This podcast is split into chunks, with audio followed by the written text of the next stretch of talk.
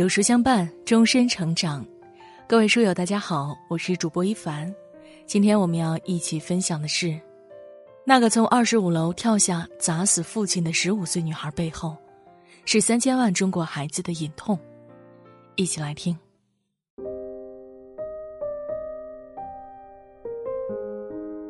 近日看到一则令人痛心的新闻。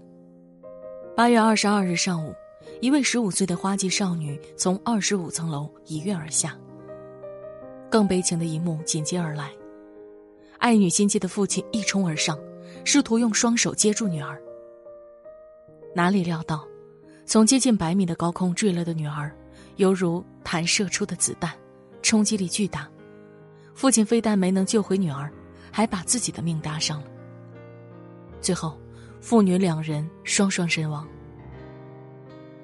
是什么，让一个本该有着大好未来的女孩以这种决绝的形式结束生命？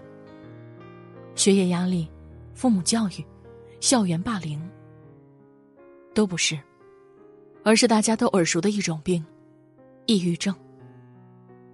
女孩母亲说，女儿患有抑郁症，曾住院治疗过。就在今年上半年。父母就曾发现女孩出现过自残的行为，胳膊上有划割的痕迹。甚至女孩还说不想活了。可不管父母怎么问，女孩就是不愿意和父母多说一句。求医治疗后，本以为有所好转，女孩还主动提出去学钢琴，却不知就在上钢琴课的这一天，女儿自杀了。自杀前二十多分钟。他拍了一张坐在二十五楼顶层的图片，双腿伸到外面，配上四个字：“世界，再见。”原来，孩子一直没能走出来。父母完全没有想到会出现这种情形，连钢琴课老师都说，孩子上课还好好的，没有一点异常。在旁人眼里，看似一切来得太突然。但其实，对于抑郁症的孩子而言，这是每天备受煎熬、内心支离破碎的最后爆发。可怕的是，像这样的孩子非常多。根据世界卫生组织调查显示，在中国，十七岁以下的青少年中，有情绪障碍和行为问题困扰的孩子大约有三千万，因抑郁自杀的人数更多，高达二十多万。为人父母，我们必须要承认的一个事实是。抑郁症，其实离孩子并不远。儿童抑郁症更难觉察。我们家孩子才八岁，这么小，不可能得抑郁症。小孩子哪有什么烦恼？女孩子嘛，长大了性格内敛而已，不爱说话罢了。在宝妈群里，常常听到妈妈们这样的吐槽，用年纪小、不懂事、青春期这些理由去解释孩子性格上的一些大转变。然而，儿童抑郁症并不是爸妈想的那么简单。年纪小不等于快乐，孩子也是会得抑郁症的。福建东南晚报曾报道一则消息：泉州发现最小的抑郁症患者年龄仅仅三岁。在父母面前每天微笑的孩子，内心不一定真的阳光。英国《每日邮报》曾报道一项调查研究，在中国，虽然只有百分之四的孩子被确诊为重度抑郁，需要接受临床治疗。但大约有百分之二十的儿童出现过轻度抑郁症状，其中最令家有儿女的父母担忧的是，十岁以后，女孩的患病率高出男孩整整两倍。而那些轻度的抑郁症状隐匿于生活中，父母几乎察觉不到。今年，杭州一位妈妈分享了令自己崩溃的一次经历。女儿十三岁，从小成绩就非常好，基本上每次都能考第一。初中时，女儿升入一所名牌学校，那里高手如云。女儿非常努力，把自己扑在学习上，没有时间交朋友，也没有时间和父母交流，心眼里只有成绩。但频繁考试的比拼中，难免会有失手。有一次，他只考了第五名。平时严厉惯了的妈妈，顺势批评了一顿。哪里料到，孩子突然性情大变，情绪失控。拿起美工刀就往自己手上割去，还大声叫嚷着不想活了。妈妈内心崩溃，无助的求助心理医生，才知道女儿已经患上了比较严重的抑郁症。其实，因为妈妈太在意成绩，女儿受其影响，早就开始出现抑郁症征兆了。特别爱钻牛角尖儿，总是过度紧张。但妈妈完全忽视了这一点。而这就是儿童抑郁症的可怕之处。孩子自己对抑郁症没有认知，一旦父母粗心大意，未能及时察觉，等到发现时，抑郁已经在孩子的内心盘根错节的滋长了。只有父母及早认识儿童抑郁症，才能更好的防范于未然。孩子的这些反常行为，其实是在求救。以家人之名中，才七八岁大的凌霄就出现过许多反常行为。凌爸爸说，凌霄曾经也是和李尖尖一样，性格开朗活泼。因为妹妹出意外，凌霄的性格突然变得沉默寡言、孤僻内向。每次父母吵架时，他不像一般的孩子会哭会闹，而是拿着一本书坐在楼梯口等他们吵完，然后回屋里收拾被砸坏的碗筷等物件，乖得不像一个几岁大的孩子。当癫狂的妈妈揪着小凌霄的衣领责骂他时，小凌霄害怕的连哭出声的胆量都没有，只敢抖动肩膀。父母只顾着争吵，没人看得见小凌霄反常行为背后的苦痛。除了李尖尖。正如凌霄曾说，李尖尖就是他的药。只不过后来凌霄去了国外妈妈的身边，这一味药不见了。瑞士儿童心理学家爱丽丝·米勒认为。抑郁症与童年情感创伤有关。如果儿时行为养成的关键期受到过过多的负面影响，留下了抑郁的种子，在成年后就会很容易爆发。出国之后，性格极端妈妈的折磨和真正爱的亲人分离，生活的压力，所有的因素结合在一起成了诱因，他还是逃不过抑郁症这一遭。只是，这一次。再没有人会关注到他的反常行为。他每天失眠严重，必须吃药才能入睡，痛苦不堪。心理学上有一个概念叫冰山理论，在教育中的意思就是，孩子就像冰山，行为就是露出水面的那一部分，内在的情绪如隐藏在水下的冰山一般，不为人所见。但两者相生相息。当孩子的情绪出现异常，过度担忧、恐惧、悲伤之时，行为就会频繁的出现异常。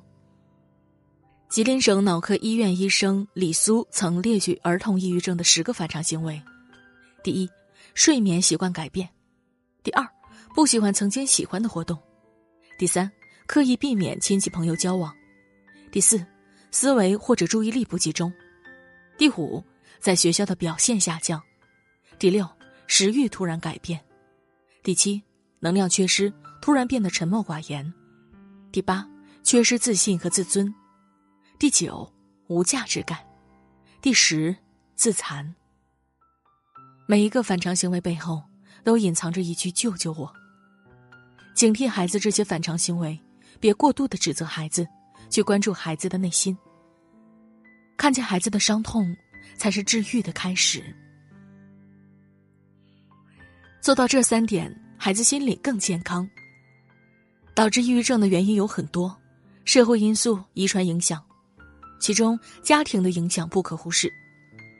身为父母，努力做到这三点，能大大预防孩子患抑郁症。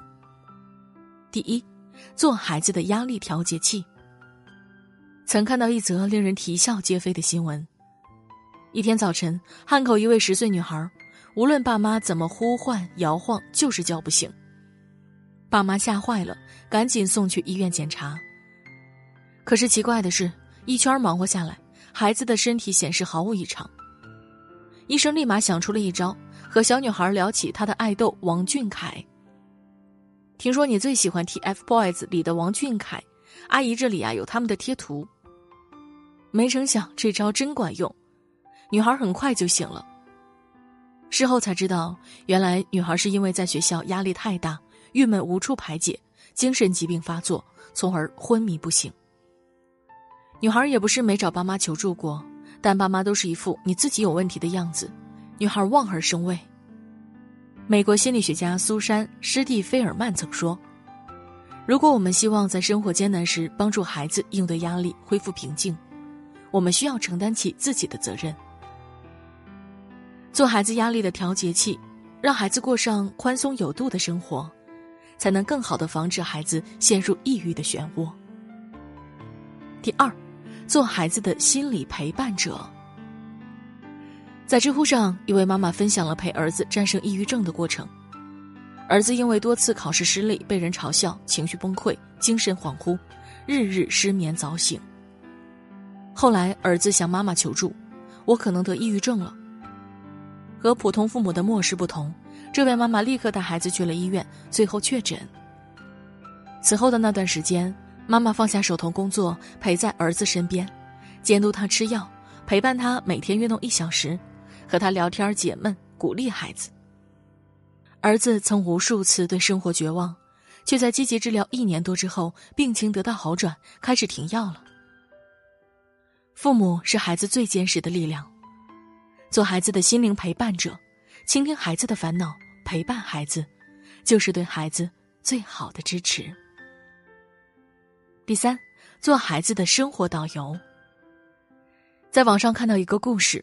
有一个男孩喜欢宅在家里，后来得了抑郁症，总是想自杀。一次无意之间经过菜市场，他进去随意溜达了几下。不知怎么的，生机活鸭的聒噪，瓜果蔬菜的生机，人来人往的热闹，来自市井的热闹气息一下子就消灭了他心中的阴霾。他说：“我觉得不管遇到什么事儿，我都能自己走下去了。”乍一看有点离谱，却有科学依据。美国科技时报曾报道，一项研究发现，每天浏览社交媒体平台超过三小时的青少年，患焦虑和抑郁在内的心理问题比其他人要高出百分之六十。少让孩子宅在家里玩手机，多带孩子出门走走，看看车水马龙的热闹景象，孩子才能体验生活的乐趣。做孩子的生活导游，带领孩子看一看世间的朝气，孩子更乐观。亲爱的父母们，千万别小看抑郁症，它不是大人的专属，孩子也是受害者。万物皆有裂痕，面对孩子心中的裂痕，父母永远是第一位的修复者。好好守护孩子，做孩子生命里最好的心理医生。